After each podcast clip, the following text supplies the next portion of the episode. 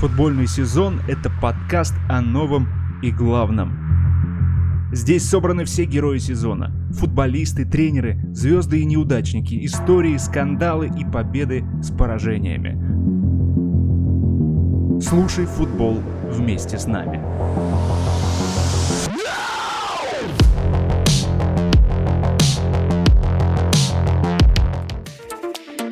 Уважаемые поклонники футбола, я вас приветствую. Мы продолжаем фиксировать э, футбольный сезон 21-22. А, ну, начну я э, с просьбы, э, с обращения к вам.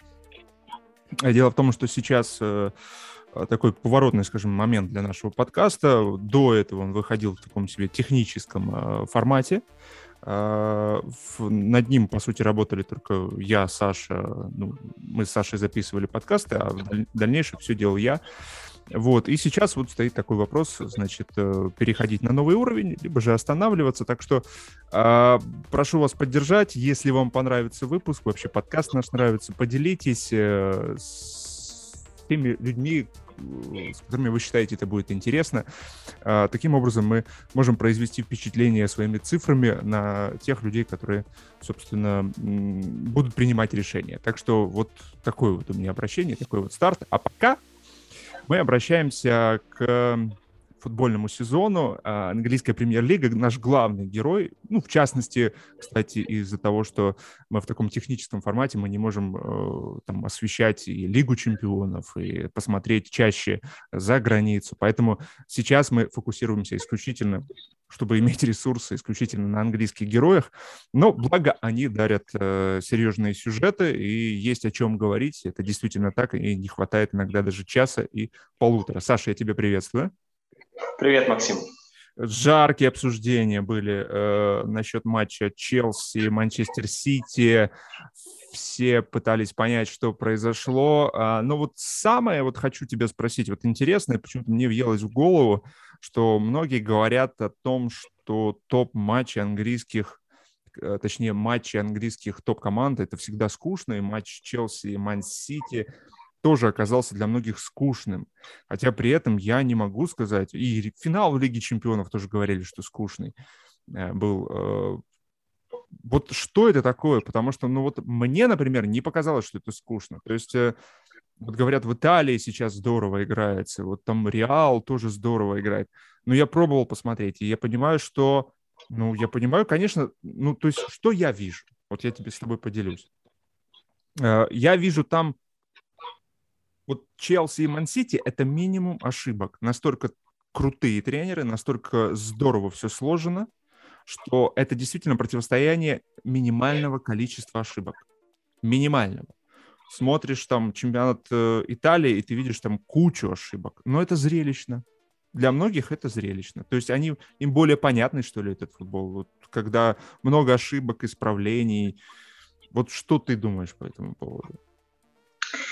Мне вспоминается, во-первых, а, где-то середина 2000-х, а, когда были битвы Ливерпуля с Челси в Лиге чемпионов, там Бенитес, Мауриньо, добивались они успеха, Ливерпуль выигрывал, а, Челси в 2008 году выиграл Лигу чемпионов, Манчестер Юнайтед, прошу прощения, Челси в 2012, там, в 2008 дошел до финала, МЮ выиграл в 2008. И э, тот же Майкл Кокс писал о том, что успех английских клубов вот, в то время было благодаря тому, что команды были способны очень организованно защищаться и в целом действовать дисциплинированно в обороне.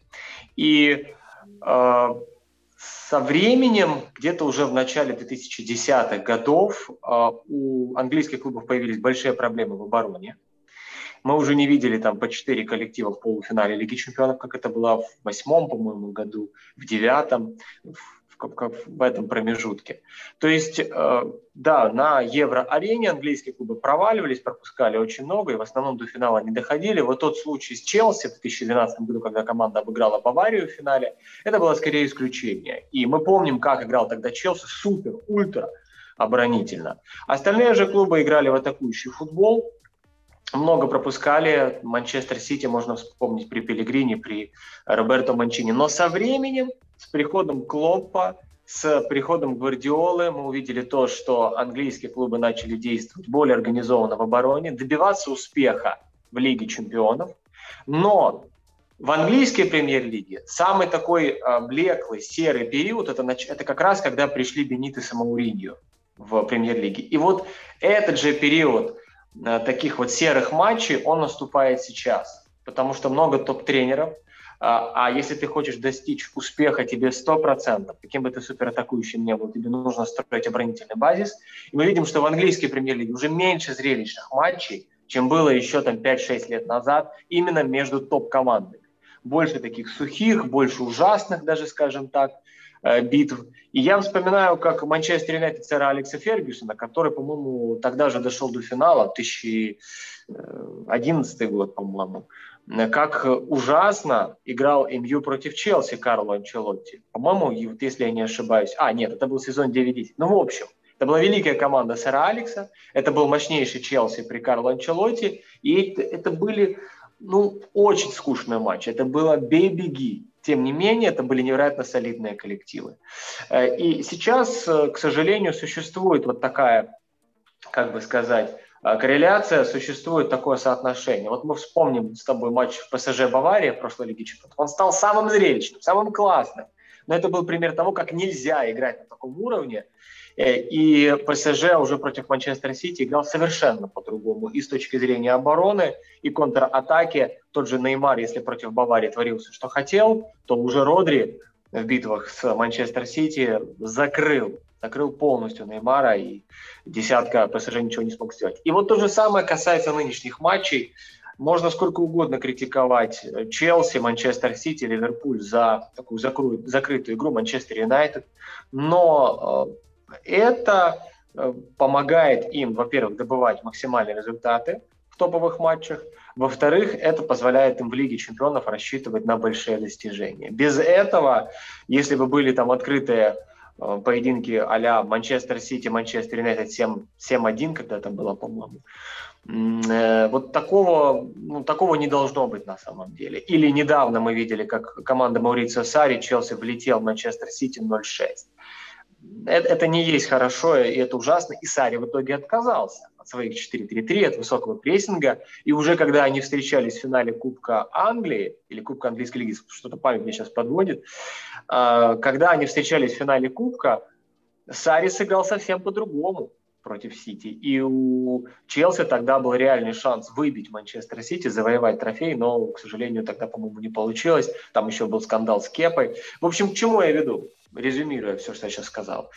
Таких матчей будет много, и от топ-поединков премьер-лиги не стоит ожидать супер там, большой зрелищности. И битва Челси и Ливерпуля это доказала. Там стопроцентных моментов даже в первом тайме было не так уж много.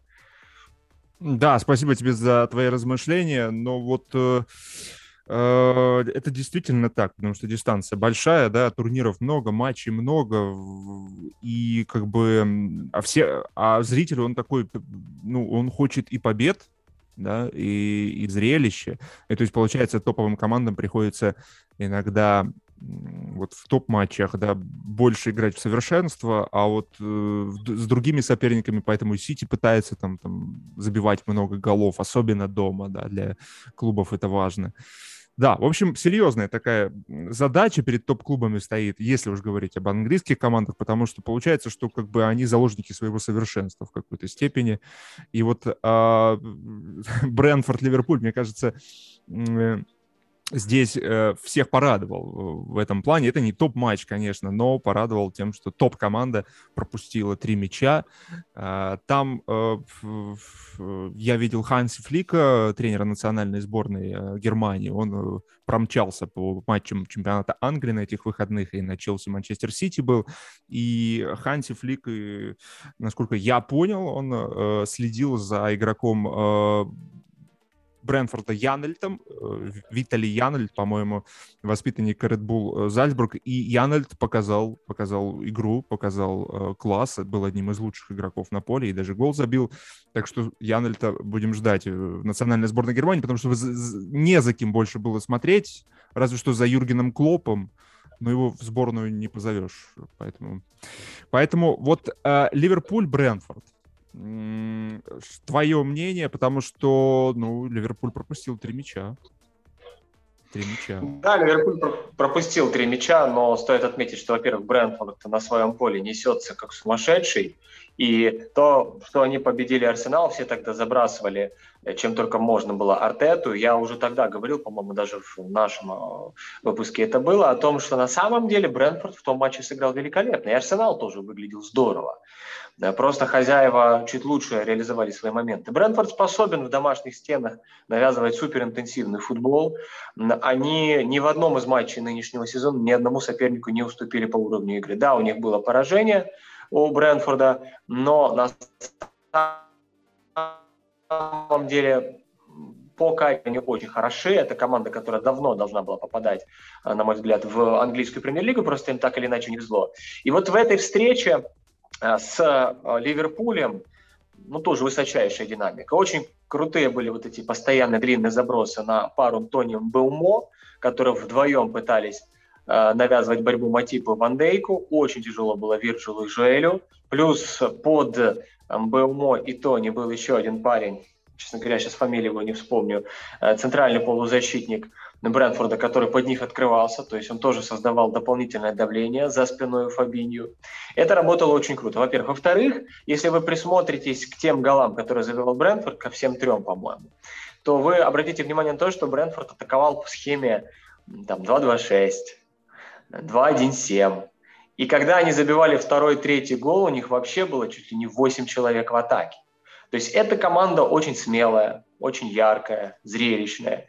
И это, это сказалось, Ливерпуль, я думаю, просто не ожидал настолько зрелищного, смелого соперника, который будет огромными силами идти вперед. Брэнфорд при этом открывался. Понятное дело, у Брэнфорда оставалось на своей половине максимум три человека иногда вообще два против тройки Жота, Мане, Салах. И понятное дело, что у красных тоже было много хороших моментов. Но я больше бы уделил внимание все-таки Ливерпулю. По поводу того, что они пропустили три гола, я лично в этом никакой катастрофы не вижу. Опять же, соперник был очень хорош. Вот Э, я не сомневаюсь, что Брэнфорд создаст большие проблемы и Манчестер Сити, и э, Манчестер Юнайтед. Вот увидите, они еще отберут очки у соперников. А если даже не отберут, то, по крайней мере, э, попьют много крови.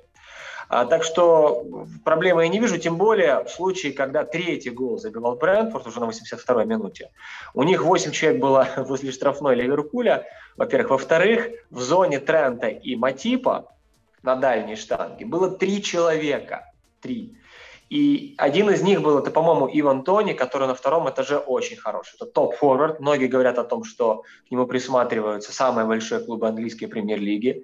И поэтому неудивительно, что тот же Тони, по-моему, именно он, хотя им был Мо тоже очень мощный футболист, который здорово может навязывать борьбу на втором этаже. И вот они продавили вдвоем э, Тони и э, еще один парень, да что ж такое, слишком большой объем информации у нас, поэтому сложно все запомнить в деталях, но так или иначе удалось продавить Матипа и Трента, ситуация была по сути 3 в 2 или даже 2 в 2 на дальней штанге, за счет этого был забит третий мяч. Как Ливерпуль играл? Вот это мне очень понравилось, позиционной атаке, Кертис Джонс был очень вариативен, в отличие от Набики Тау, Тиаго Алькантеры, он больше включался в атаке, он э, больше варьировал свои позиции, принимал интересные решения. У Джонса были проблемы в прошлом сезоне, он был очень уставший, потому что ему приходилось впервые в карьере огромное количество матчей проводить.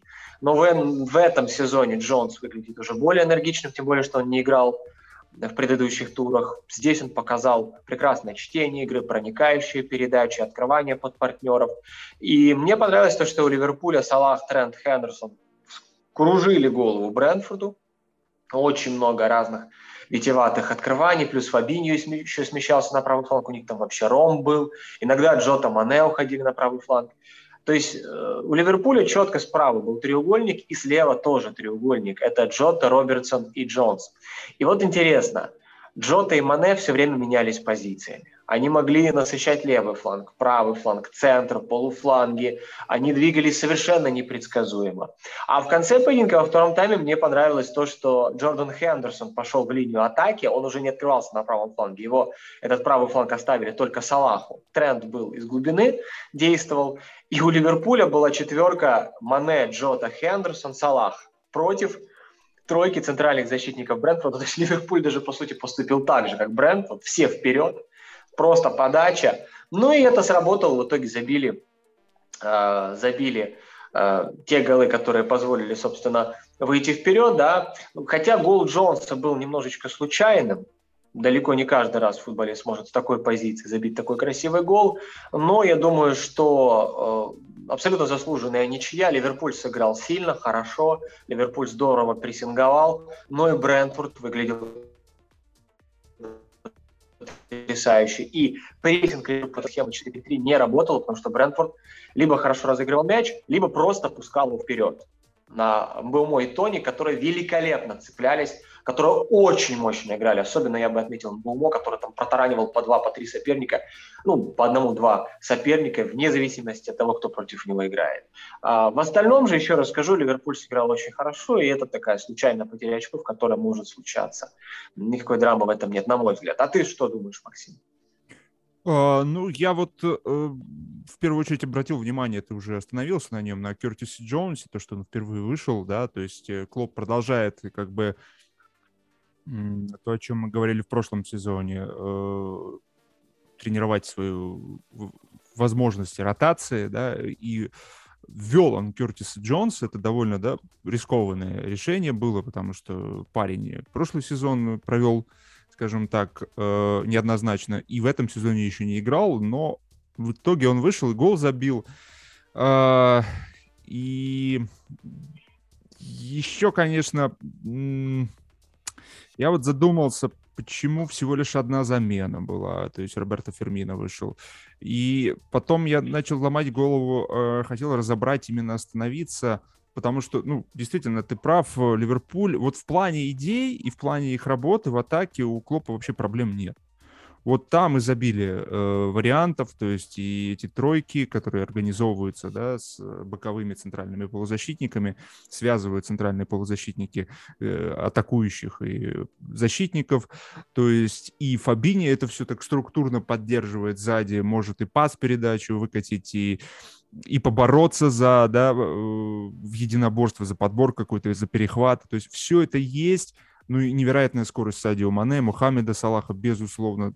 Хендерсон, который подал э, на Джоту, и Джота снова забивает головой. Джота, который играет, э, ну, можно сказать, ложную девятку, потому что действительно постоянно опускается и где-то поддерживает там Фабинию, где-то во фланг уходит. То есть Джота проделывает огромный беговой объем работы. И я задумался, вот больше захотел обратить еще внимание на голы, ну почему три мяча пропущено. И мне показались они абсолютно одинаковыми. В телеграм-канале я об этом написал, но я там, по-моему, писал больше о том, что в целом проанализировал голы, которые пропускал Ливерпуль в этом сезоне, и во всех этих голах я увидел очень слабую беговую работу Трента Александра Арнольда назад. Он не возвращается практически, он не читает. То есть, задерживаясь впереди, он настолько здорово играет впереди, что сзади он э, позволяет э, создавать преимущество по количеству игроков. Матип и Ван Дейк просто не могут разорваться. Плюс опорная зона Фабиню тоже так здорово играя и давая интенсив впереди, он тоже не успевает э, к своей штрафной площадке. В этом матче все передачи э, голевые были вот в зону между последней линией, э, ну, линией обороны Ливерпуля и между Алисоном. Вот в эту линию шли передачи верхом и низом. И э, то, о чем ты тоже говорил, э, большинство, то есть Ливерпуль все время оказывался либо в равном количестве в, в зоне падения мяча, либо же проигрывал по количеству футболистов. То есть так не должно происходить. А, и я смотрел на поведение Фабинью и Трента и видел, что Трент не успевает, Фабинью тоже как-то ну, странно занимает позицию. И, и зона Робертсона, конечно же, проблема, потому что оттуда идет передача, при этом там много футболистов Ливерпуля. То есть э, вот здесь есть вопросы к обороне, потому что в атаке, вот мне кажется, у Ливерпуля все, ну, все очень здорово. Единственное, что вот остается, вот, ну, может быть, конечно, я не удивлюсь. Причем давайте вспомним, Ливерпуль пропускал от Милана тоже два мяча. И там тоже, кстати, в обоих случаях я увидел э, очень слабую, слабое возвращение Трента и Фабинью. А, то есть есть вот эта проблема, мне она кажется проблемой. Ну, в, в, в общем, я остановился на этом, и мне хотелось вот понять, насколько Ливерпуль... Потому что Ливерпуль-то вышел на первое место, и э, ну, по факту он должен был, конечно, обыгрывать Брэнфорд для того, чтобы иметь более солидное преимущество. Это был шанс для него. Ну, в, в общем, у меня вопросы к обороне Ливерпуля, и хочется увидеть, как Клоп э, будет настраивать этот баланс между атакой, потому что атака работает, ну, мне кажется, на, ну, идеально. Но, с другой стороны, конечно, э, известная поговорка «лучшая оборона — это атака». Может быть, у Ливерпуля и так все будет, но в целом интересно э, вот именно наблюдать да, сильные стороны, да, тренера и слабые стороны. И видеть, как он это все потом балансирует. Вот в этом направлении я очень хотел посмотреть на Ливерпуль в, будущих матчах. Тем более, что там топ-матч уже совсем скоро. Ну да, топ-матч уже, испытание в следующем туре, да, это у нас э, испытание прессингом Хосепа Гвардиола, то есть уже Ливерпуль-Ман-Сити следующий матч. Да, ты хотел что сказать? Да, Максим, я а, по поводу Трента с тобой полностью согласен. Это большая проблема для Ливерпуля в последние годы. И, к сожалению, эту проблему клубу э, не удается решать, кроме как действиями Жоэля Матипа. Вот он должен страховать, он должен работать за двоих, что называется. Плюс, конечно, архи важно, чтобы отрабатывал назад а, правый центральный полузащитник. То есть в этом матче это был Джордан Хендерсон. Он должен возвращаться, он тоже должен страховать. И, может быть, в некоторых ситуациях тот же Хендерсон не дорабатывал. К Фабинью у меня, честно говоря, все-таки... Да, это был нелепый первый пропущенный гол на дальней штанге. Фабиньо дотягивается ногой, за его спиной соперник открывается и забивает. Но, с другой стороны, там ситуация была сложная. Перед Фабинью сразу же два человека по мячу не попали. Во-первых, во-вторых, соперник был в слепой зоне для него. То есть Фабиньо его просто не видел. А успевать покрутить головой в такой ситуации – это просто неправильно когда мяч уже залетает в штрафную, ты не можешь крутить головой. То есть это был один из эпизодов, где, в принципе, можно было бы покритиковать бразильца, но нужно понять объективно, в какой был ситуации. В остальном же я считаю, что Фабиньо очень хорош по динамике интенсивности, по чтению игры возле своей штрафной. Да, бывают ошибки, но сама по себе стратегия игры Клопа, она всегда рискованная. Вот как Брэнфорд, Брэнфорд мог проиграть в этом матче со счетом 3-5, 3-6, 3-7 если бы Ливерпуль лучше использовал, использовал свои шансы. Но Брэнфорд и выиграть мог со счетом 5-3. 4-3.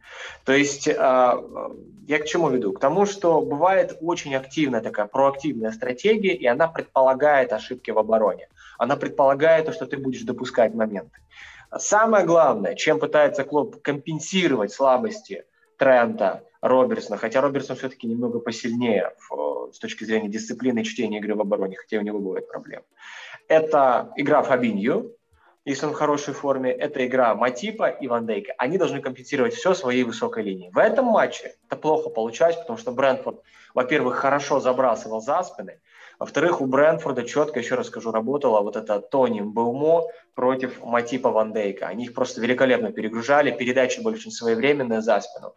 А что касается Трента, да, я с тобой, кстати, согласен. Видимо, не зря вот этот третий гол, во время третьего гола, подача шла именно в зону Трента на дальнюю штангу. Он очень слабо играет при навесах. А, и ну, это всегда была большой уязвимостью, потому что Александр Арнольд и в ситуациях один в один проигрывает. Ну, бывает, он собирается, бывает, он хорошо действует, но в основном он дает себя обыгрывать. Он дает себя пропасовывать, он дает при кроссах себе за спину открываться и забивать. То есть это, это правда. Но какую опцию дает Трент Александр Арнольд в атаке, Потому что его смещение в зону центрального полузащитника, как бы дополнительного, это было великолепно. Его передачи диагонально резкие на левый фланг развороты, его забросы в штрафную, верхом, низом проникающие пасы. Это все то, что дает Ливерпулю постоянно обострять ситуацию возле чужих ворот, и э, при этом тренд э, это то, что, о чем здорово Майкл Кокс писал. Тренд Александр Арнольд – это новый вид э, правого защитника. Да, мы видели Канселу, прошлом сезоне, который смещался в центр. Но Канселу это был скорее такой дополнительный вариант, это был вариант с дриблингом. А Трент – это плеймейкер. То есть это и фулбэк, правый защитник, и это же плеймейкер. И Кокс пишет о том, что, Майкл Кокс, мы не можем называть уже Трента правым защитником. Нет, это что-то совсем другое. Это э, ложный фулбэк. То есть э, Александр Арнольд дает какую-то совершенно иную опцию в атаке. Никто под него не может подстроиться. И, что важно, заканчивая вот эту тему, переходя потом уже, мы сейчас, наверное, про Манчестер Юнайтед поговорим, потом Челси. Но вот эта схема 5-3-2, э, которая была у Брэнфорда, она предполагает то, что фулбеки соперника, ну тот же Арнольд, будет иметь много пространства. И у Арнольда было много пространства, он обострял, он оттягивал на себя, открывал простор для того же Хендерсона в итоге с передачи которого был забит гол. То есть вот эта схема 5-3-2, она ультраоборонительная на самом деле. И Брэнфорд как-то вот играл и в очень атакующий футбол, и пытался контрпрессинговать высоко, и в то же время, как только была возможность, они сразу садились всем составом свою штрафную и оставляли пространство тому же Робертсону и Александру Арнольду, которые ну, тоже повлияли на исход этой встречи, на мой взгляд.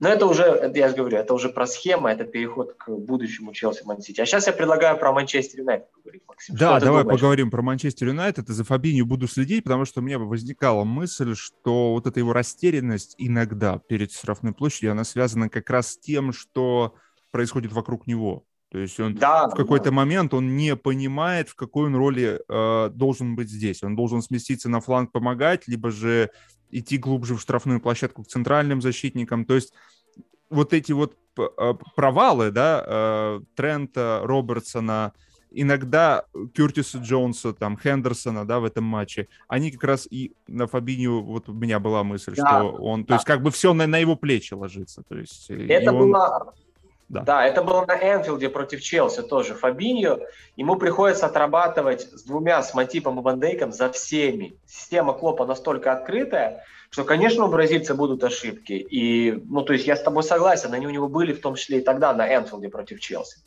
Но ему нужно такой объем работы выполнять, как Казимиру в Реале, так вот э, Фабиньо в Ливерпуле. Окей, следим за Фабинью, значит, еще один персонаж, за которым стоит следить, потому что, ну, реально я увидел, что вот как бы ну, благодаря тебе, понимаю, да, уже точно концентрирую свое внимание на том, что, скорее всего, это на нем сходится вся последовательность, да, игры Ливерпуля в Ливерпу... Э, Ливерпуля в обороне, то есть и там очень много слабых мест, и все это замыкается на центральном полузащитнике, который, потому что он-то ведь в схеме 4-3-3, это ж не опорник, это, это предполагает э, схему центральных полузащитников. Это не совсем, ты сам не понимаешь, где ты немножко, да. Э, потому что если бы он был опорником, мне кажется, ему легче было бы. Если бы это была схема, да, там, ну, ты точно знаешь, 4-1-4-1, да, например, ты точно один, вот этот вот между обороной и полузащитой, ты точно знаешь, где твое место. А здесь, ну, реально, тут не добежал Куртис Джонс, и Робертсон лажает, и ты не знаешь, какую зону закрыть. В общем, интересно. Интересно, потому что действительно схема 4-3-3, вот я и у Сити это вижу, а, но у Сити, наверное, тут же Родри, он реально опорник. То есть вот схема вроде бы 4-3-3, но при этом Родри я вижу больше с функциями опорника. Он точно знает в обороне, что он делает, на какой позиции находится. У Фабиньо я реально вижу, то есть он больше как будто бы и функции должен выполнять в обороне. В общем, любопытно. Ладно, поговорим о Сити чуть попозже. Сейчас ты прав, нужно переключиться на наш любимый персонаж э, Манчестер Юнайтед. Э, ну, во-первых, хочется отметить то, что э, Юнайтед проиграл Астон Вилле 0-1 и пропустил на последних минутах, э, на 88-й минуте. Ну, Астон Вилла, во-первых, э, удивляет тем смысл... в том смысле, что, ну, вот я посмотрел их изучил немножко все их матчи, э, я увидел, что это реально команда трансформер. Они постоянно как-то вот меняются. И думаю, что для Сульшера это стало большой проблемой.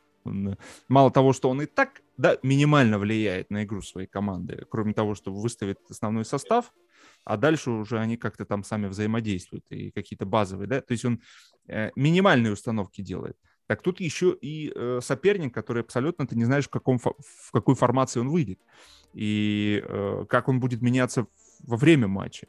В общем, это было любопытно, и в итоге это стало проблемой для Манчестер Юнайтед, потому что Манчестер Юнайтед ну, во-первых, допускал длинные передачи, обостряющие передачи. Во флангах очень слабо играл. То, что э, потеряли Люка Шоу, ну, сначала его там, конечно, замотали. Э, и это, кстати, тоже очень знаковый момент. Э, я всегда говорил, что если идет травма в первом тайме какого-то футболиста, то это говорит о том, что соперник настолько хорош в этой зоне, что он просто э, сломал этого футболиста нагрузками. То же самое будет в матче с, с Челси и Сити. То есть мы помним, как там здорово э, Риса Джеймса нагружали бесконечным прессингом. И то есть футболист, э, испытывая все время стресс в этой большой динамике, он чаще всего, что такое вот травма? Чаще всего это неправильное перераспределение веса. То есть идет критическая нагрузка на определенный сустав или же на связку, и все, и она тянется, рвется. И... Поэтому Конечно, очень быстрые атаки, очень быстрые передачи, и Манчестер это все пропускал, и я видел проблемы, конечно же, в прессинге. То есть у Манчестер Юнайтед я вижу абсолютно неопределившийся прессинг. Он как бы есть, но я не понимаю, э, как он включается, потому что у Сити понятно, как он включается. У Челси видно, что это ситуативный прессинг, то есть выстроенный. Ну, наверное, уже даже не стоит об этом говорить, как он включается. Решил Погба бежать, Бруно Фернандеш решил бежать, так и включается прессинг этот. В общем, э, даже не знаю, что говорить о Манчестер Юнайтед. Э, я ну, правда, вот сейчас, наверное, какой-то у меня этап э, мне нужно еще, знаешь, несколько матчей увидеть этой команды, чтобы понять, потому что вот, ну, я не понимаю, как эта команда дальше будет э, выглядеть. Вот честно не понимаю. Что, что, какие у тебя мысли по поводу того, что ты видел? А, ну вот я, я в прошлом нашем выпуске, я посмотрел э, только в прямом эфире Манчестер Юнайтед, и потом мы сразу же записывали подкаст, я сказал о том, что мне понравилась игра команды Сульшера, а потом я пересмотрел этот матч уже после нашего подкаста и понял, что я сильно ошибся. А, МЮ выглядел ужасно, на мой взгляд, с точки зрения структуры, маневренности, командности в атаке уже против Вестхэма. Но, с другой стороны, ужасно не ужасно, но они создали больше, чем соперник. И да, все было довольно просто. Бруно Фернандеш навешивал, искал голову Криштиану Роналду. Погба почти не включался в том матче, но Гринвуд э, здорово врывался в штрафную соперника, тем не менее. И в целом МЮ создал больше. МЮ заслуживал полностью на победу в матче против Вестхэма. Да, пенальти нелепейший из-за руки Люка Шоу был поставлен. Что в этом матче? В этот раз я уже посмотрел более внимательно. Я не смотрел в прямом эфире, потому что не было такой возможности. Я смотрел сразу в записи со стоп-кадрами. И мне, и мне вот действительно в этот раз МЮ понравился. Вот честно. А, по сравнению с тем, что мы видели против Вулверхэмптона на старте сезона, вот с Криштиану Роналду, сейчас вот, вот как бы сказать, а, самое неправильное, уважаемые болельщики, не то чтобы это совет, а такая рекомендация. Давайте так, если команда проигрывает, не будем сразу рассказывать о том, что вот пришел же Криштиану Роналду, поэтому у них и проблемы. То же самое про Лукаку начали писать. Да, ну это все из-за Лукаку. Он, он медленный, он там тяжелый, он не для таких. Вообще, почему он пришел? Вот из-за того, что он пришел, учился, сейчас такая, такая проблема возникла. Не надо, не надо после матчей менять свое мнение, уважаемые зрители. Вот если вы увидите на протяжении трех, четырех, пяти поединков какую-то тенденцию, да, тогда можно говорить о чем-то более конкретно и серьезно. Роналду играет классно, да, у него были моменты, когда он перетягивал на себя покрывало и не пасовал на партнеров или стягивался в пространство, которое должны были занимать партнеры. Но таких эпизодов было немного. На самом деле Криштиану классно двигался, открывался в свободное пространство, подыгрывал партнерам в одно касание, отдавая э, ну вот у него были такие моменты, когда он видел, что Бруно на острие, вместо того, чтобы Бруно стоял в опорной зоне, нет, Бруно шел вперед, Роналду все правильно оценил, смещался в опорную зону, зону между линиями, и в одно касание пасовал на правый фланг или на левый фланг. Это было замечательно. Криштиану очень хорошо, э, да, в некоторых ситуациях можно было давать передачу, он бил поворотом, но он все равно он давал пасы в штрафном. Он очень здорово открывался в штрафной площадке, так что защитники его полностью не контролировали. Э, и я считаю, что э, Криштиану на самом деле просто ему не хватило немножечко доставки от э, соперника, во-вторых, от партнеров. Во-вторых, соперник был очень хорош. Вот тоже можно сказать о том, что есть такие команды, как Саутгемптон, Брентфорд, Астон Вилла. Это не Бернли, это не Кристал Пэлас. Это действительно сложные оппоненты, хотя даже Пелла сейчас прибавил, с которыми тяжело. И э, Астон Вилла в этом матче, вот сейчас вам скажу, 13 блоков, 13 заблокированных ударов. И я вам скажу, что это были не просто какие-то удары издали, нет, это были сложные выстрелы из штрафной площадки.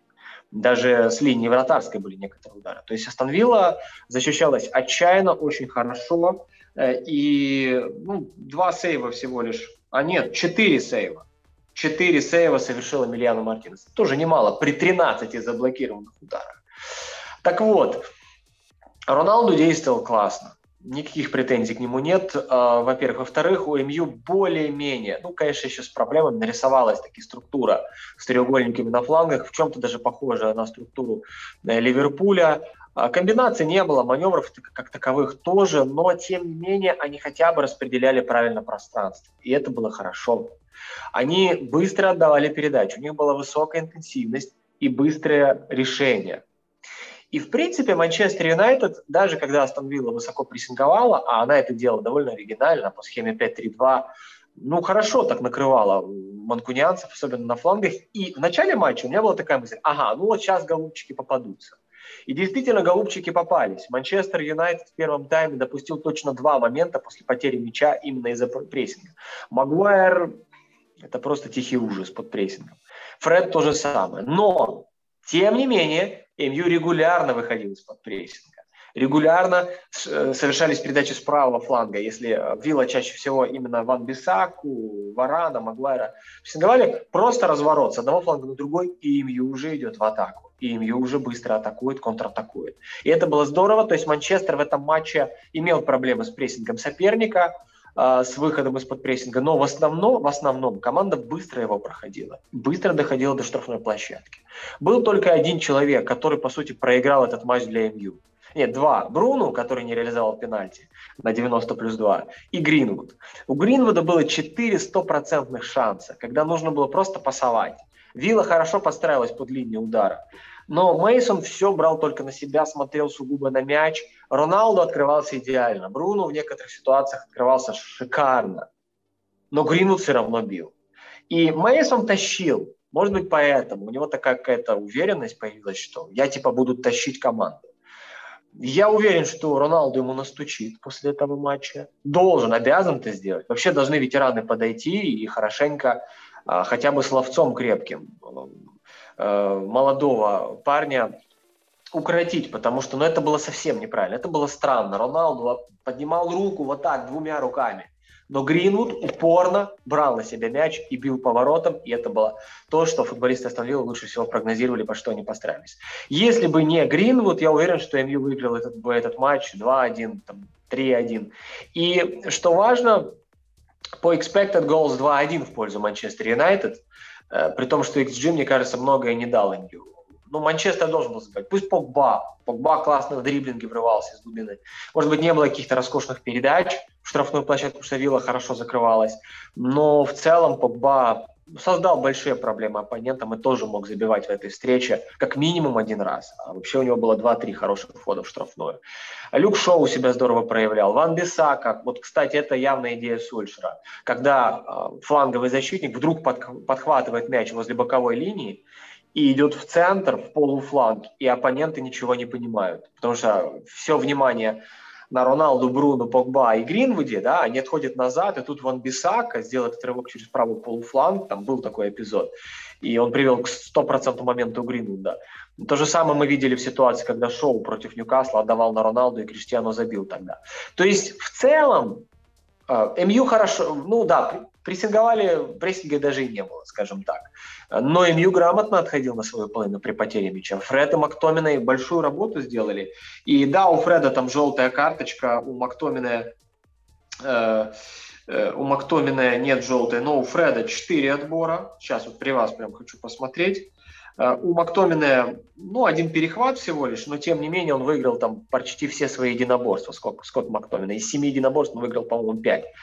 А, и они сделали огромную работу, они хорошо читали, они хорошо перекусывали. Варан практически не ошибался в этом матче. Магуайр, вот по нему большие вопросы, потому что Магуайр несколько своих дуэлей проиграл. Эм, и я вам скажу, что Вилла-то могла забить на самом деле больше голов из-за как раз там Магуайра. Вилла могла забить только в первом тайме два мяча. Там у них было два стопроцентных момента. То есть э, в целом у МЮ была неплохая ситуация в обороне, но могли пропустить больше. Плюс я бы отметил то, как хорошо Астон Вилла использовала схему 3-5-2 эм, в контратаках именно. И... Э, Я вот, кстати, хотел здесь сказать, э, думал, ты спасибо, что напомнил про 3-5-2 остановил. Вот эти 3-5-2 мне очень понравились, в отличие от 3-5-2 э, у Тухеля. Да, продолжай. Да, да, да. Эти 3-5-2 были хорошими, но, честно говоря, как прессинге они были тоже неэффективными. МЮ э, очень легко выходил из-под прессинга в некоторых ситуациях и создавал стопроцентный шанс. То есть то, что делала Вилла, Э, ну, это не самый лучший пример того, как нужно останавливать семью. Саутгемптон лучше прессинговал, на мой взгляд. Тем не менее, тем не менее, я согласен с тобой, была хорошая интенсивность у Виллы, хорошая работа в центре поля и великолепная работа в своей штрафной площадке. То есть эти 3-5-2 моментально превращались в 5-3-2. И, и, в принципе, насколько Вилла смогла заблокировать именно штрафную, настолько вот они и ее заблокировали и хорошо контратаковали. Но еще раз резюмирую, и Ливерпуль сыграл хорошо, заслуживал, на мой взгляд, на, ну, на победу, может быть, хотя там бренд вообще был великолепен. Хорошо, у Ливерпуля ничья, это закономерно. Здесь я считаю, что как минимум ничью МЮ заслужил, на ничью МЮ заслужил.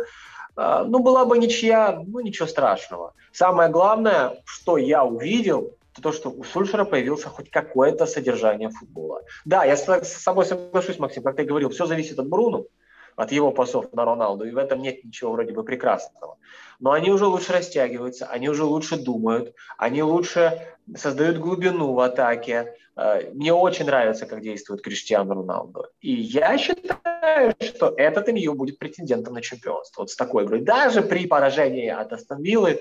Ну, слушайте, с Вулверхэмптоном должны были проигрывать, выиграли. Здесь должны были выигрывать, проиграли. Такое бывает. И у Ман-Сити тоже такое будет. И у Челси, я думаю, еще неоднократно.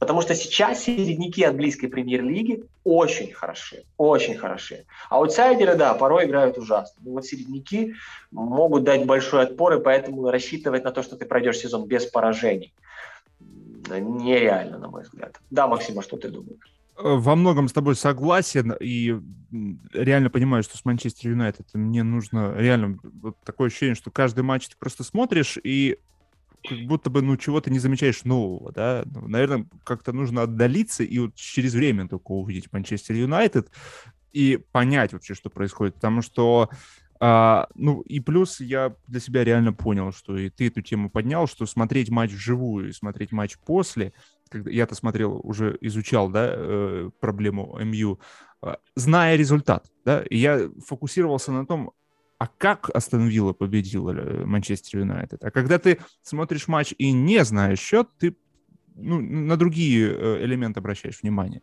Поэтому... Э... Да, или, или, или если ты после матча э, смотришь и даже, может быть, знаешь счет, я, честно говоря, знал, но я пытался вот это самое главное, абстрагироваться и смотреть, что получится. То есть можно к Сульшеру относиться к Манчестеру, как бы сказать, с такой критичностью. Вот он, я даже так, честно говоря, ловил себя на мысли, да нет, нет, то есть не, не нужно критиковать лишний раз. Наоборот, нужно искать, а есть ли прогресс. И вот задаясь таким вопросом, я увидел, что, на мой субъективный взгляд, в данном конкретном поединке, как и с Ньюкаслом, прогресс определенный был. Ну, а вообще, в, да. В этом плане я с тобой согласен, что действительно Сульшер э, на месте не стоит и что-то пробует. Это заметно, да. это правда. То есть здесь что, что я могу сказать, что Сульшер это не глухая стена, которую, в которую там все бьются, все кричат, и он никак не реагирует. Нет, это правда, он действительно пытается, пробует и в опорной зоне изменения, и Сман Бисак это здорово отметил. То есть он пытается, да, он зная, что у него есть Погба, Бруну и э, Роналду, он пытается вокруг них, знает, что есть все остальные, и пытается вокруг них что-то с этим делать. Это правда. Единственное, что еще хотел отметить, я не совсем понял ситуацию, там была, э, когда Магуайр прихватил игрока, этот, э, и там вдвоем они могли выходить один на один, но арбитр, даже имея возможность вар, э, там удаление, ну, там явный прихват. Ты, ты видел этот эпизод? Да, да. Ну, как минимум желтая, как минимум. Ты знаешь, я тоже думал, что желтая, но потом, когда увидел, что если бы Магуайр не схватил его, то там они два вдвоем на ДХ выходят. То есть это фол последней надежды. Там параллельно с ним бежал, никого больше не было от Манчестер Юнайтед, и бежал другой игрок остановил.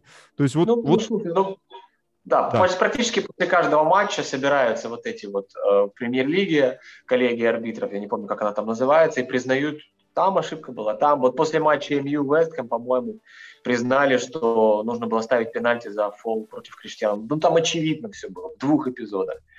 То есть ВАР, ВАР это полезно, это хорошо, но далеко не всегда эффективно. Ну и ну, недалеко не всегда срабатывает. Да, это интересно вообще. Вот с появлением ВАР ты понимаешь, насколько футбол динамичная игра и насколько она сложная. Насколько интерпретировать определенные эпизоды очень сложно, даже имея повтор. Ладно, переходим к нашему совершенному для многих скучному футболу Челси Манчестер Сити. Э, ну, немножко мне удалось, да, в телеграм-канале там э, я рассказал главную, да, проблему, и, в принципе, на, на этом все остановились. Ну вот Тухель решил э, поставить новую схему, э, которая, как мне кажется, позволила как раз Ман-Сити усилить свой прессинг на их половине поля. Усилить. То есть она, эта схема подыграла. То есть э, то, что Лукаку тяжелый, медленный, но это не значит, что его нужно вышвыривать. Ты прав. Ну, в этом матче он просто идея не сработала. Просто у Тухеля много разнообразных идей. Он решил использовать эту идею. Вопрос в том, почему Тухель решил использовать э, идею в матче против Манчестер Сити, которую он мог грохнуть и э, выиграть, по сути, у него огромную разницу, потому что уже было отставание, и избавиться от одного претендента на определенном этапе чемпионата. Почему он начал это вот то, о чем я говорил еще в начале, когда ты предлагал Тухеля поставить во, э, э, во главе Челси, да, когда еще были разговоры только о Лэмпорде, о том, увольнять его или не увольнять, ты, ты в тот момент уже предлагал Тухеля, и я говорил то, что Тухель, это вот для меня это человек-бомба, то есть это человек-взрывчатка, опасный, гений, однозначно, тактик, э, стратег, аналитик, но он меня пугал тем, что я помнил его как человека, который может быть в какой-то момент сделать какую-то непредсказуемость, причем э, такую вот самоуверенный какой-то шаг сделать. А, весь прошлый сезон я такого за ним не видел. И тут я узнаю Тухеля. Узнаю Тухеля, того, как, Тухеля, которым, ту частью его, который не восхищался, а который боялся. И вот этот шаг, э, ну, реально, ну вот, получается, да, сейчас посмотрим мы э, в таблицу. У Челси 13 очков, у Сити тоже 13. А, между ними было 3 очка. Если бы Челси победил Манчестер Сити, между ними было бы 6 очков. 6 очков отыграть это и очень-очень сложно. Плюс морально для Сити было бы сложно, потому что бы по отношению к другим соперникам. То есть я считаю, что этот матч нужно было ну, очень сильно выиграть нужно было. Тем более Стэнфорд Бридж, тем более все получается, тем более все работает. Вот как ты думаешь, почему Тухель решил так действовать? Да, это самый сложный вопрос, и многие сейчас э, пытаются ломать голову, пытаются как-то решить этот вопрос. Ну, очевидно, что даже перед матчем, глянув на схемы, э, было понятно, что Челси пытается заблокировать центр сопернику, и э, просто даже теоретически схема 4-3-3 против схемы 5-3-2, это я делал превью, кстати, тура на своем канале, я это отметил, то что очень много мяч будет у Уокера и Канцелу.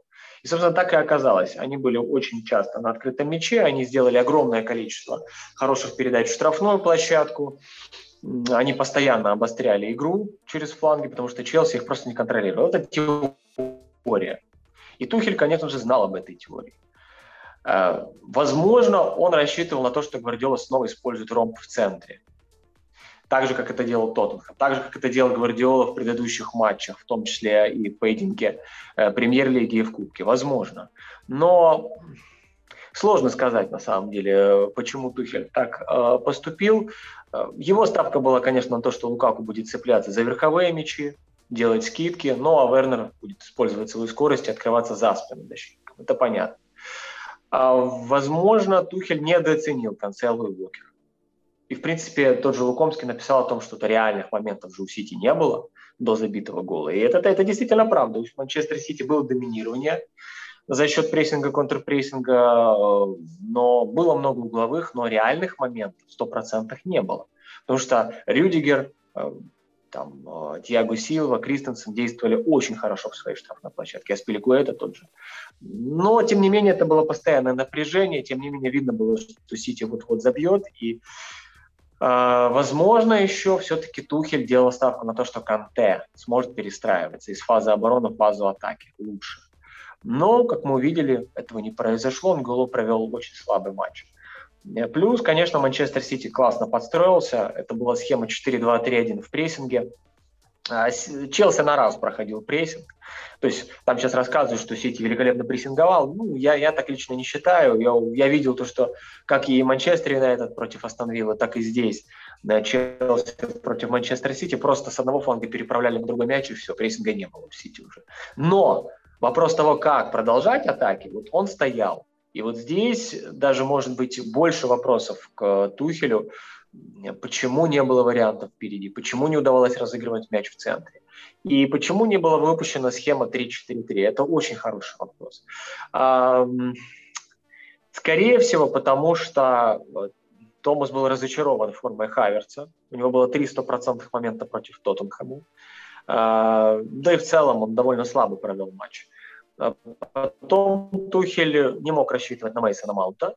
А, а что касается Зиеша, он был одним из самых слабых против Астон когда он играл. Хаким, ну, очень плохо, очень однообразно действовал. Я молчу уже про Хадсона Адуэ. Это вообще кошмар. Кого ставить? Вернер, Лукаку, ладно. Кого еще ставить к ним? И Тухель решил, что поскольку на голо Канте полон энергии, потому что он только-только восстановился после травмы, он отменно провел матч против Тоттенхэма. Канте здорово открывался в том поединке. И что можно поставить его здесь, как бы, и, возможно, тогда будет лучше, э, будет лучше получаться выходить на чужую половину, больше пользы, больше пользы от этого. Но нет, больше пользы не стало.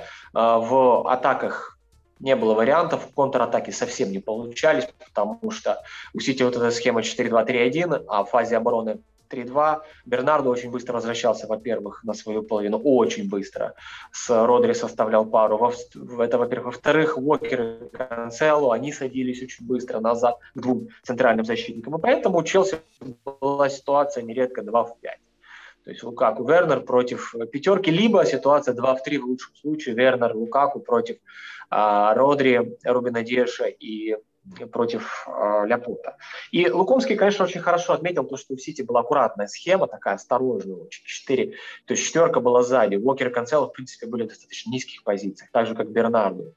И это правда. То есть Гвардиола сделал все возможное для того, чтобы пресечь контрвыпады Челси.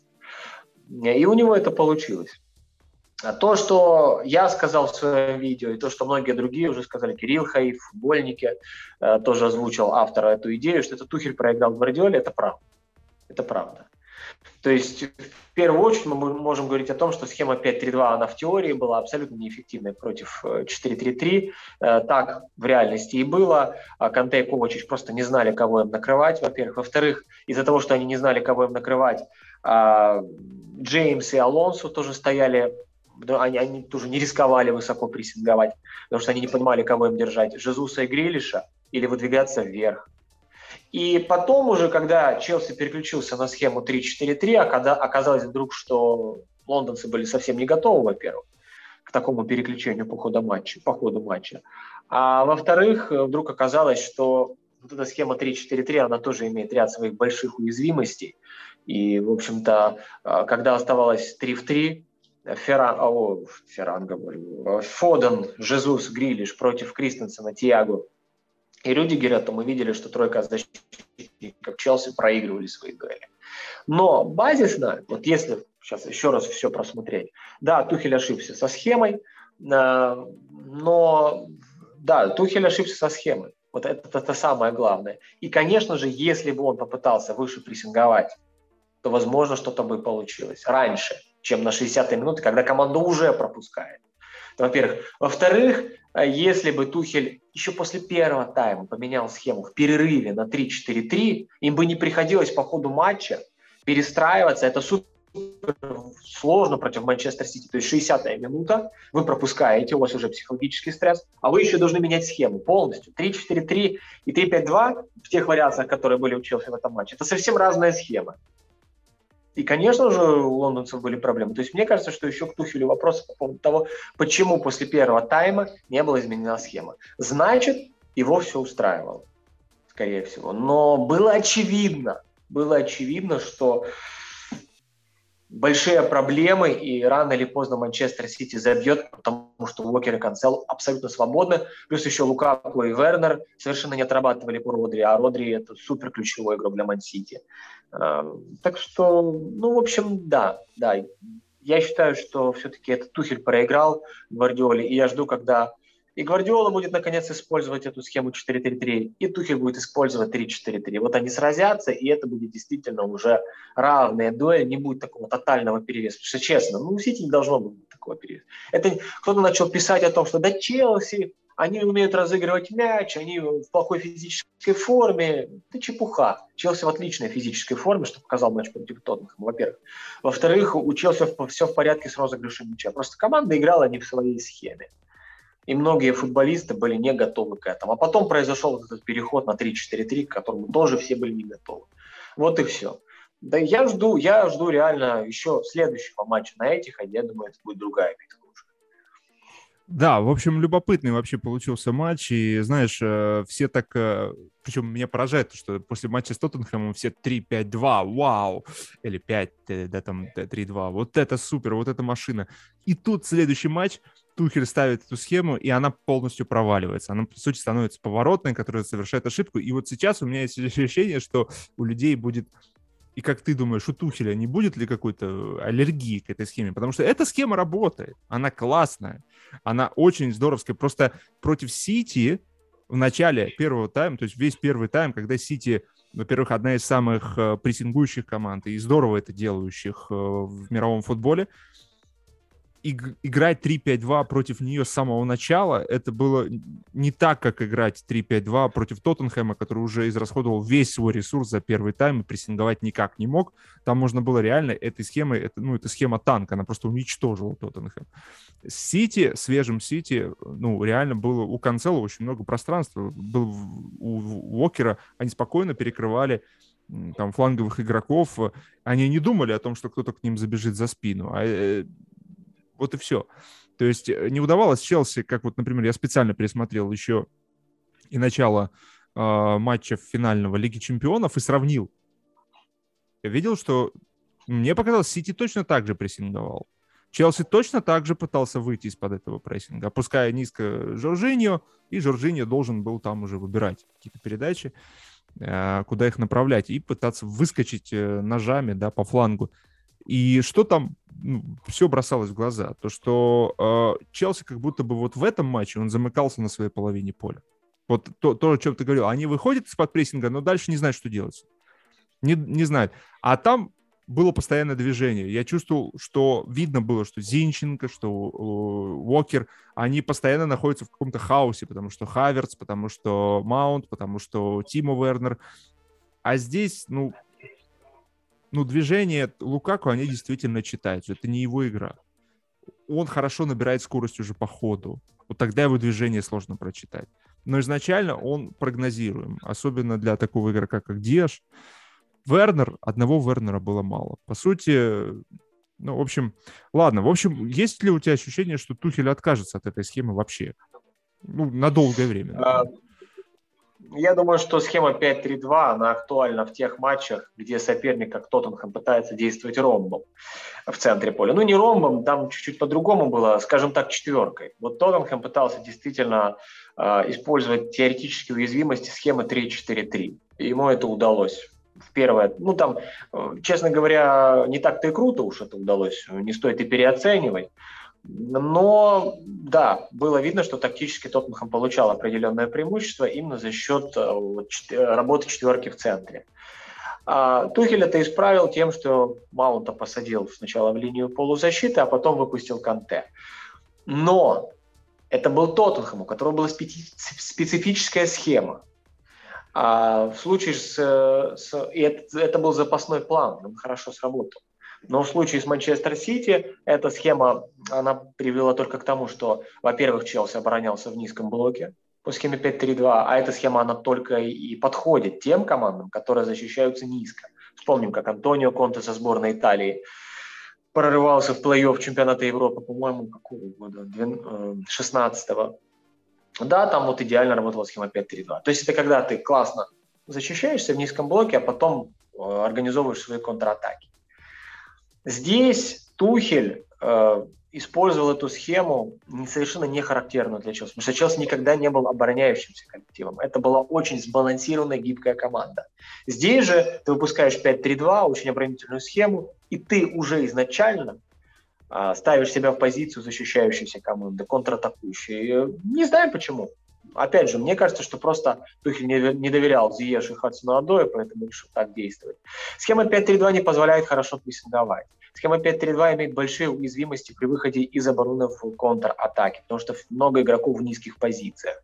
То есть у нее есть ряд недостатков, и ее можно использовать, когда ты длинные передачи просто от вратаря, от Брэнфорд. Передача на Раю, Рая запускает в сторону Тони и Мбумо. Двух громил, которые на втором этаже цепляются, которые захватывают подборы и рвутся в штрафную площадку.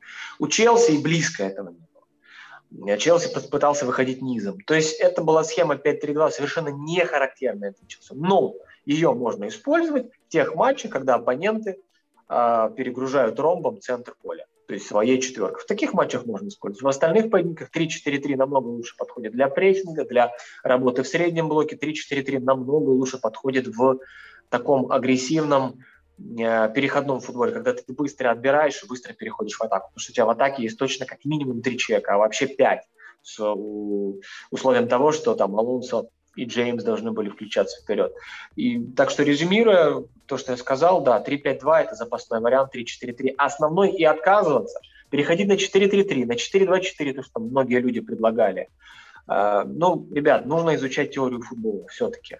Я не скажу, что я аз в ней, я, я сам сейчас занимаюсь изучением, но 4-2-4 или 3-5-2 это точно не вариант для Челси в том, чтобы выигрывать чемпионат. Вот 3-4-3 это идеально, ну, 3-4-2-1 это как раз самое оно, потому что это супер сбалансированная схема со своим недостатком, который Тоттенхэм скрыл. Но этот недостаток можно легко исправлять, если иметь такого игрока, как Мал. Короче, приходим к тому, что э, современный футбол э, диктует э, все больше и больше трейдерам уметь перестраиваться по ходу матча, быть гибкими и да. всячески это э, использовать. Окей, тогда будем заканчивать. Э, единственное, что хочется отметить, что в ближайший месяц у Манчестер Сити 6 матчей, и 5 из них на выезде. Это, и, и это при том, что матч на, на Стэнфорд-Бридж еще был. Следующий матч это против Энфилда, э, против Ливерпуля, который владеет этим Энфилдом. И вот сначала здесь... Париж, сначала Париж. А, сначала Париж, да, конечно. Да. Там, э, старый друг э, Почетино. Э, так вот, э, вот мне бы хотелось твою немножко вот как ты видишь э, противостояние э, на Энфилде? Там же, ж, э, ну, как бы, во-первых, меня поразило то, что в этом матче против Челси, ну, Гвардиола реально, там же все совпало. То есть э, ты правильно написал, мне кажется, что Челси не собирался в самом начале, в Телеграме ты написал, когда матч начинался, что это не была идея Челси закрываться так. А, но Сити настолько был одержим этим прессингом, и настолько был одержим контролем, меня это поразило. То есть я, э, да. я не увидел у Гвардиолы осторожности. То есть он просто как э, одержимый просто вцепился в мяч. Вот э, помнится мне в матче против Ливерпуля в прошлогоднем, когда э, Сити выиграл 4-1, они, по-моему, так вот э, там отдали инициативу Ливерпулю. А, как думаешь, сейчас будет? Да, я с тобой согласен. Манчестер Сити против Челси действительно выжил максимум и полностью использовал все слабости Челси в этом поединке. Это тоже нужно было бы уметь. Но учитывая то, что все-таки у команды Тухеля три центральных защитника, три опорника, ну, этого хватает для того, чтобы хорошо защищаться и вообще не пропускать. Но Сити заставил оппонента пропустить э, за счет высочайшего темпа. Да, динамика, динамика была потрясающая, Дебрюйн выгрызал мяч и наказывал соперников во всех эпизодах. Жезус очень хорошо э, рвал и металл. Но и мы видели в целом, что Бернардо Силва выполнил огромнейший объем работы, многие отметили его потрясающие статистические показатели. Ну, то есть это был максимум от команды Гвардиолы, да. Но Ливерпуль, я думаю, и близко не даст им сделать э, того, что они делали в прошлом сезоне, в том числе на Энфилде. Ливерпуль, да, кстати, против Ливерпуля наверняка Сити будет тоже пытаться через фланги атаковать.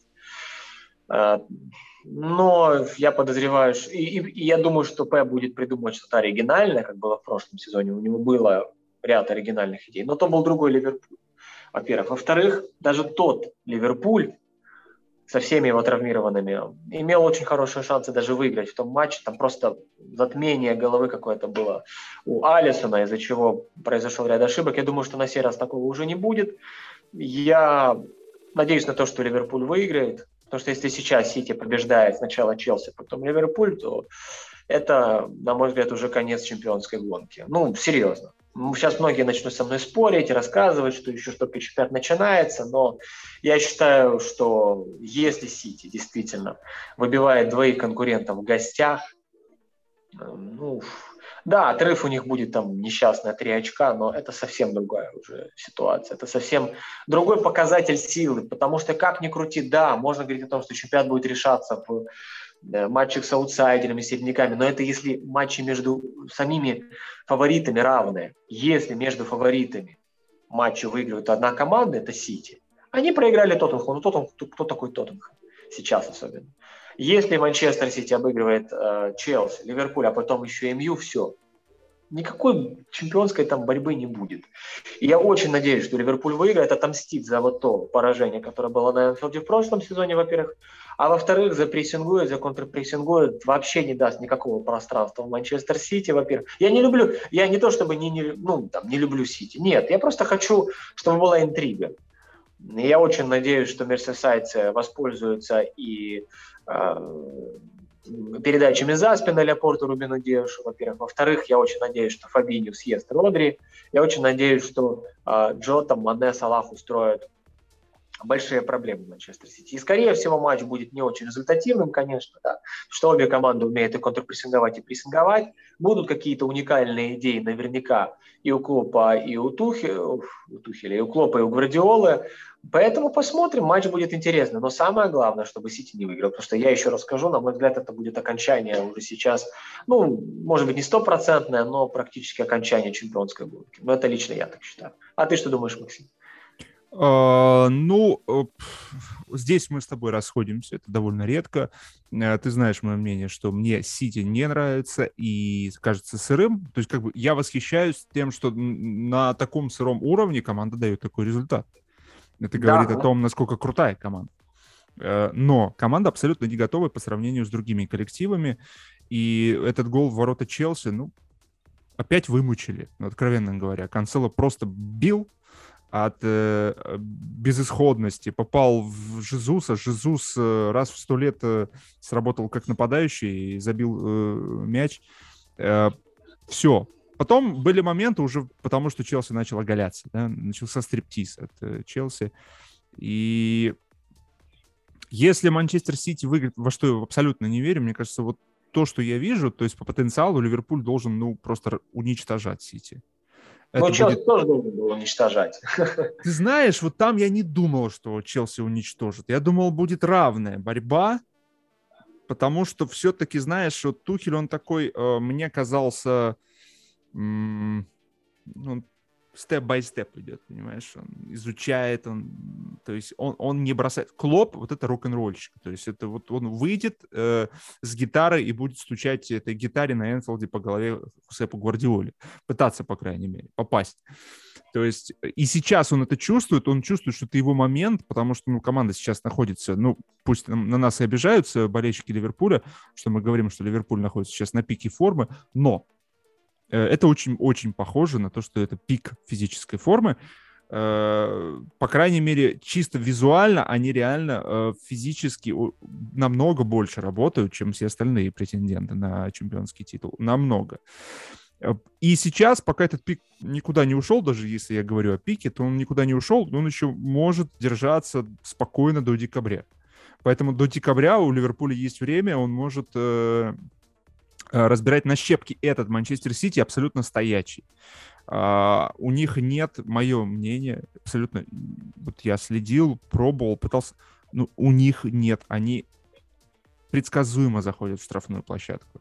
Трент Александр Арнольд спокойно будет возвращаться себе и отрабатывать и на дальней стойке, он будет успевать. Uh, потому что долго думает, Сити долго думает. Поэтому я э, такой стремительный ураган на Ливерпуль, думаю, плюс поражение 1-4 в прошлом сезоне будет сильно бить, плюс болельщики будут. Я думаю, Клоп очень будет заряжен. Феноменально. И вот там, я думаю, поклонники, точнее, э, не поклонники английской премьер-лиги, которые говорят, что топ-матчи скучные, вот, вот есть у меня ощущение, что даже им понравится эта встреча. Ливерпуль против Манчестер Сити. Вот такое мое мнение. Если есть что добавить, добавляй, с удовольствием послушаю. Я в целом согласен, да, конечно, Ливерпуль э, должен выигрывать, и было бы очень здорово, если бы Ливерпуль разгромил Манчестер Сити. Ну, а знаешь, какой еще интересный факт? Сегодня у нас может быть э, очень неожиданный лидер турнирной таблицы, по крайней мере, вот после шести туров. Это Брайтон. Если команда выиграет э, у Кристал Пэлас, именно подопечные Поттера возглавят таблицу, при том, что весь прошлый сезон expected points – предсказывали, что Брайтон должен быть пятой командой в английской премьер-лиге, а то и четвертой, выше, чем Манчестер Юнайтед. Э, ты знаешь, как бы мы не критиковали expected points, expected goals, довольно любопытно, то, что Брайтон держится так высоко, но у них, правда, и календарь был элементарнейший. Тем не менее, это будет забавно, если такие монстры вдруг пропустят впереди себя Брайтон. Ну и Грэм Поттер. Грэм Поттер, это тоже вот отметим сейчас, это, конечно, будущий наставник. Может быть, для, не для Манчестера Юнайтед, но вполне возможно, что он будет следующим после Гвардиолы. А, то есть это человек, кстати, англичанин, если я не ошибаюсь, не британец, а именно англичанин, а, который обладает а, классным тактическим мышлением. И Гвардиола сам говорил о том, что именно сейчас лучший британский тренер – это Грэм Поттер. Да, там не Дэвид Мойс, а Грэм Поттер. Так что смотрим за Поттером, наблюдаем за тем, как растет для будущего топ-клуба э, Поттер. Ну и посмотрим, может быть, действительно они выйдут сегодня на первое место. Ну, мне кажется, вот учитывая то, что если они сегодня выйдут на первое место, то э, это будет волшебство, и неудивительно, что у Поттера такая фамилия для Англии, это будет нормально. Так что ищем, ищем сегодня на телеэкранах Брайтон Хофф Альбион их игру. И если не будете смотреть, то уж ищите и смотрите Брайтон Хофф Альбион, чаек на верхушке английской премьер-лиги. Э, ну, а те, кто будет смотреть телетрансляцию, то пытайтесь рассмотреть знак молнии на лбу главного тренера Брайтон Хофф Альбион. Окей, Саш, спасибо тебе за эти все мысли, за все наблюдения, за аналитику. Э, да. Переварю, Еще раз обращаюсь э, к нашим слушателям и зрителям. Э, Все это время на YouTube-канале телеканала «Спорт» мы выходили в таком техническом варианте, потому что мы готовились да, к определенному процессу. И вот сейчас поворотный момент. Прошу вас поделиться, да, если вам понравился выпуск, поделиться с теми людьми, которые, возможно, которым это будет интересно. Цифры, в Ютубе, то есть мы не просим там денег, там доллары какие-то, там еще что-то. Мы просим просто вот поделиться, если вам понравилось, только если понравилось, и высказаться в комментариях, э, чем вам интересен этот подкаст, и хотели ли бы вы продолжения и нового уровня, потому что продолжать э, хочется уже на новом уровне, выходить из технического вещания, поэтому поддерживайте нас, если хотите, э, и дайте нам цифры все, спасибо большое. Пока, Саш. Счастливо. Футбольный сезон – это подкаст о новом и главном. Здесь собраны все герои сезона. Футболисты, тренеры, звезды и неудачники, истории, скандалы и победы с поражениями. Слушай футбол вместе с нами.